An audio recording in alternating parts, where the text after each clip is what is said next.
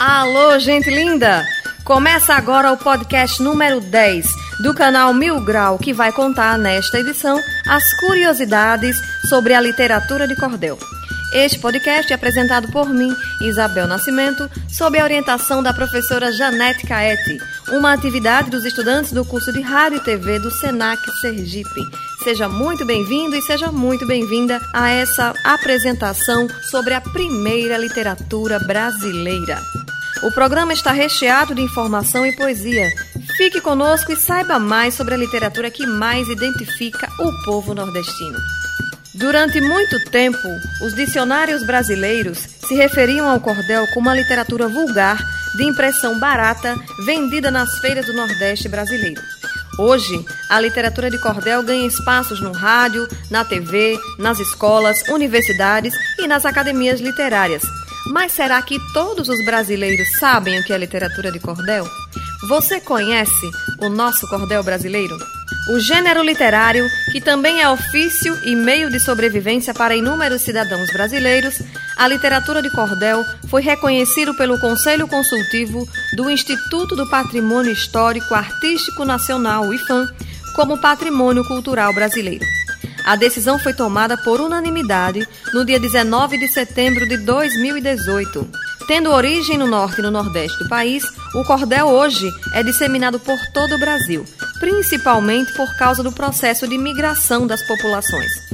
Hoje circula com maior intensidade na Paraíba, Pernambuco, Ceará, Maranhão, Pará, Rio Grande do Norte, Alagoas, Sergipe, Bahia, Minas Gerais, Distrito Federal, Rio de Janeiro e São Paulo. Em todos estes estados é possível encontrar esta expressão cultural que revela o imaginário coletivo, a memória social e o ponto de vista dos poetas acerca dos acontecimentos vividos ou imaginados. A fonte dessa informação é o site do IFAM, www.ifam.gov.br. É isso mesmo, pessoal. Das feiras do Nordeste até as universidades do Brasil e do mundo, a literatura de cordel percorreu um caminho entre pedras e flores.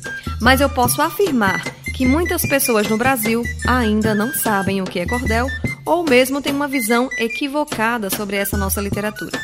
Dessa forma, iremos apresentar algumas curiosidades que vai ajudar você a entender mais sobre o assunto.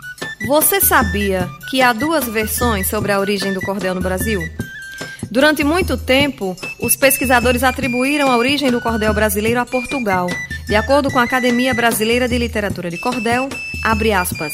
Na época dos povos conquistadores greco-romanos, fenícios, cartagineses, saxões, etc., a literatura de cordel já existia, tendo chegado à Península Ibérica, Portugal e Espanha por volta do século XVI. Na península, a literatura de cordel recebeu o nome de pliegos sueltos, na Espanha, e folhas soltas ou volantes em Portugal. Florescente principalmente na área que ela estende da Bahia ao Maranhão, esta maravilhosa manifestação da inteligência brasileira merecerá no futuro um estudo mais profundo e criterioso das suas peculiaridades particulares. A fonte dessa informação é o site da ABLC, Academia Brasileira de Literatura de Cordel www.ablc.com.br. Pois é, pessoal, essa é uma das origens, a mais conhecida e difundida sobre a literatura de cordel, que ela veio da Espanha e de Portugal. No entanto, os livros História de Cordéis e Outros Folhetos, uma tese de doutorado da pesquisadora Márcia Abreu, e o livro História Crítica do Cordel Brasileiro apontam outro caminho. Para os pesquisadores, a produção nordestina e lusitana não tem ligação. Essa é uma polêmica muito discutida no universo do cordel entre poetas, pesquisadores e pessoas ligadas ao tema. Isso tem provocado muitos debates, muitas discussões e o lado positivo é que essa discussão tem provocado muitas publicações e estudos sobre o tema. Continuando com as nossas curiosidades, você sabia que há muitos casos de plágio no cordel? Pois é, gente, isso infelizmente acontece. Enquanto escritora de cordel, eu já sofri, já tive um texto plagiado e é muito ruim. Continuando com as nossas curiosidades. Você sabia que o cordel e o repente são artes diferentes? Pois é, gente, a gente costuma dizer que há algumas artes que são ligadas ao cordel, mas que não são cordel. Muitas vezes as pessoas se referem ao repente pensando que o repente é o cordel. E são duas modalidades diferentes, são duas artes que são irmãs, mas que têm suas particularidades. Eu vou explicar para vocês em linhas gerais que o repente, ele é a arte do improviso, realizada pelos repentistas, que podem ser violeiros, que podem ser emboladores, que nós também chamamos de cantadores. O repente, ele é a arte do improviso. E a literatura de cordel, ela não é feita de improviso. Uma outra arte muito ligada ao cordel, que as pessoas confundem muito também, é a xilogravura. A xilogravura é uma técnica que por muitos anos ilustrou e ilustra as capas dos folhetos dos cordéis. Mas o cordel, ele não é xilogravura. A xilogravura ela tem uma história própria e ela tem uma vida independente do cordel. É fato que durante muitos anos a xilogravura ilustrou muitas capas de cordéis, mas ela nem sempre foi ilustrada nos folhetos. A xilogravura é uma técnica em que o xilógrafo ou o xilogravador desenha e talha na madeira.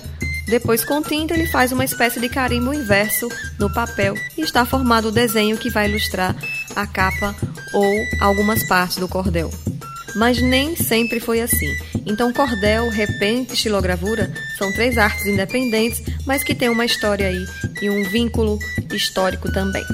Para homenagear os repentistas, já que foram citados aqui, eu vou declamar duas estrofes dos cantadores Valdir Teles e Sebastião da Silva num poema em que eles homenageiam os professores. Obrigado, professor de casa ou da faculdade, o professor da cidade ou lá do interior, ao professor senhor ou professora menina, do claro da lamparina ao salão atapetado, professor, muito obrigado por tudo que nos ensina. Gravei na minha memória todos os versos da gramática, as questões da matemática e alguns capítulos de história. No tempo em que a palmatória obrigava a disciplina, quem fugisse da doutrina, o castigo era dobrado. Professor, muito obrigado por tudo que nos ensina. A minha aula primeira foi numa escola rural, num grupo municipal que tinha em minha ribeira. Faltava quadra e carteira, lápis livre e cartolina, mas eu nasci com a sina de ser alfabetizado. Professor, muito obrigado por tudo que nos ensina. Você sabia que a primeira mulher cordelista escreveu sua obra em 1938? Pois é, Maria das Neves Batista Pimentel é a primeira mulher cordelista que se tem notícia e escreveu em 1938 a sua primeira obra. Não podendo, no entanto, assinar com seu nome, ela registrou com o pseudônimo de Altino Alagoano o nome do seu esposo. De 1938, só se teve notícia de cordel feminino na década de 70. Em Sergipe, em 2018, 17 mulheres homenagearam Maria das Neves com a obra Das Neves às Nuvens. 17 mulheres contaram as suas histórias e homenagearam a primeira mulher da literatura de cordel. Para homenagear as mulheres do cordel brasileiro, principalmente as mulheres do cordel sergipano, eu vou declamar duas estrofes que falam sobre a trajetória feminina. E eu digo assim: Sou mulher, sou poetisa, nordestina e otimista. Sendo mulher, trago força na poesia a conquista. No Nordeste, o meu trajeto e otimista, pois decreto a mim mesma todo dia. A faca do mundo fere, mas para que eu me recupere, o remédio é a poesia. Na cozinha ou na varanda, no júri ou na presidência, nos caminhos da ciência, no filme ou na propaganda, no cangaço ou na umbanda, no forró se ela quiser, na rota que lhe aprouver, na marinha ou na igreja, e qualquer lugar que seja, é lugar de uma mulher. Você sabia que um dos cordéis mais famosos da história da literatura de cordel é o Pavão Misterioso? E que há uma polêmica entre a autoria desse cordel? Pois é, de acordo com a obra História Crítica do Cordel Brasileiro, abre aspas. O romance do Pavão Misterioso, clássica história do cordel, cuja autoria foi motivo de controvérsias e hoje, a partir do depoimento do poeta Manuel da Almeida Filho, se atribui a José Camelo de Melo Rezende em suas reedições. Passa a esclarecer. Quem quiser ficar ciente da história do pavão, leia agora este romance e preste bem atenção, que verá que essa história é minha e de outro não. Há muitos anos versei Esta história e muitos dias fiz uso dela sozinho em diversas cantorias. Depois dei a cópia dela ao cantor Romano Elias. O cantor Romano Elias mostrou a um camarada, a João Melquiades Ferreira, e ele fez-me a cilada de publicá-la, porém, está toda adulterada. E como muitas pessoas enganadas têm comprado a diversos vendelhões o romance plagiado, resolvi levá-la ao prelo para causar mais agrado. Portanto, eu vou começar a história verdadeira na estrofe imediata e no fim ninguém não queira dizer que ela é produção de João Melquiades Ferreira. Na Turquia, há muitos anos, um viúvo capitalista morreu deixando dois filhos, Batista e Evangelista. Todos os dois eram João, sendo o mais velho Batista. Batista 1973, página de 365 a 366, fecha aspas. Pois é, pessoal, o plágio não deixou livre a nossa literatura de cordel. Um exemplo mais atual dessa questão de autoria aconteceu em 2015, quando a cordelista Isabel Nascimento, esta que vos fala, escreveu o cordel do WhatsApp e ele foi plagiado, infelizmente. O cordel do WhatsApp diz o seguinte: esse tal de Zap Zap é negócio interessante. Eu que antes criticava, hoje teclo a todo instante. Quase nem durmo almoço. E quem criou esse troço tem uma mente brilhante. Quem diria que um dia eu pudesse utilizar calculadora, relógio, câmera de fotografar, tudo no mesmo aparelho, mapa, calendário, espelho e telefone celular. E agora a moda pegou pelas redes sociais, é no Face ou pelo Zap que o povo conversa mais, talvez nem saiba o motivo que esse tal de aplicativo é mais lido que os jornais. Eu acho muito engraçado porque muita gente tem um grupo só da família, um do trabalho também e até aquele contato que só muda de retrato, mas não fala com ninguém. Tem o grupo da escola, o grupo da academia, grupo da universidade, o grupo da poesia, tem o grupo das baladas, das amigas mais chegadas e o da diretoria. Tem quem mande oração, bom dia de vez em quando, quem só mande figurinha, quem só fique reclamando. Nos grupos é que é parada, dia, noite, madrugada, sempre tem alguém teclando. Eu acho que a internet é uma coisa muito boa, tem coisas muito importantes, mas tem muita coisa à toa. Usar de forma acertada ou por ela ser usada vai depender da pessoa. Comunicação é bom, vantagens que hoje se tem, mas feliz quem tem amigos fora das redes também, que a vida só tem sentido quando o que é permitido é aquilo que convém. Para quem meu verso rimado acabou de receber, compartilhe essa mensagem que finaliza a dizer: Viva a vida intensamente, porque é pessoalmente que se faz acontecer. Pois é, gente, essa é a nossa literatura de cordel. E para celebrar esse traço nordestino, eu vou declamar o cordel que finaliza as apresentações poéticas deste podcast. Eu vou declamar o poema chamado Respeite o meu Nordeste, da cordelista Isabel Nascimento, essa que vos fala. Eu, nos versos de um cordel, arte a qual me esmero, mando um recado oportuno, objetivo e sincero.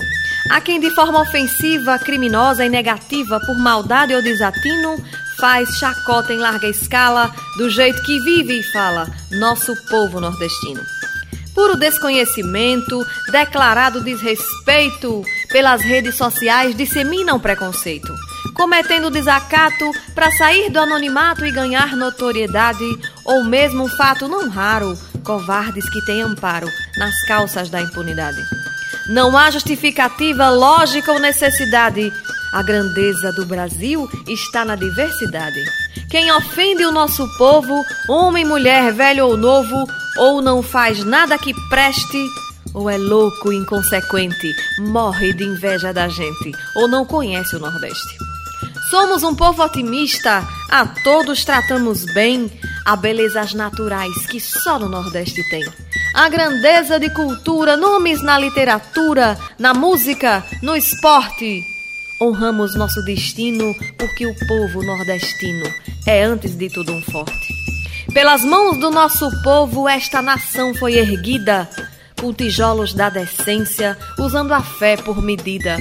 E se constou nosso nome nas listas cruéis da fome, uma coisa eu asseguro: que você foi sustentado e o Brasil iluminado por quem viveu no escuro. Portanto, que toda ofensa contra nós não seja aceita. Que parte deste país que há muito não nos respeita, entenda que esta nação mantém a sustentação na força dos nossos braços. Ofender esta memória é renegar toda a história deste Brasil de mil traços. Há quem seja nordestino, mas tem vergonha de ser. Há quem faria de tudo para o Nordeste pertencer. Há quem ame este sotaque mas também quem nos ataque e nos trate com desdém. Nesta região tão linda, sei que muita gente ainda não sabe o valor que tem. Então respeite o Nordeste, nossa terra, nossa gente, seja em redes sociais e ao vivo principalmente. O Brasil só é bonito, diverso, rico e restrito da forma que a gente vê pelas cores que ele veste. Você falando em Nordeste diz muito mais de você. E aí, minha gente, conheceram mais sobre a literatura de cordel? Ou ficou mais curioso ou curiosa sobre o assunto? A nossa dica de leitura são os livros Apontamentos para uma História Crítica do Cordel Brasileiro, do cordelista e pesquisador Aderaldo Luciano, e História de Cordéis e outros folhetos da pesquisadora Márcia Abreu. Pesquise, leia, conheça. O nosso programa fica por aqui. Este foi o podcast número 10 apresentado por mim, Isabel Nascimento, e orientado pela professora Janete Caete, uma atividade dos estudantes do curso de Rádio e TV do Senac Sergipe. Muito obrigada e até a próxima!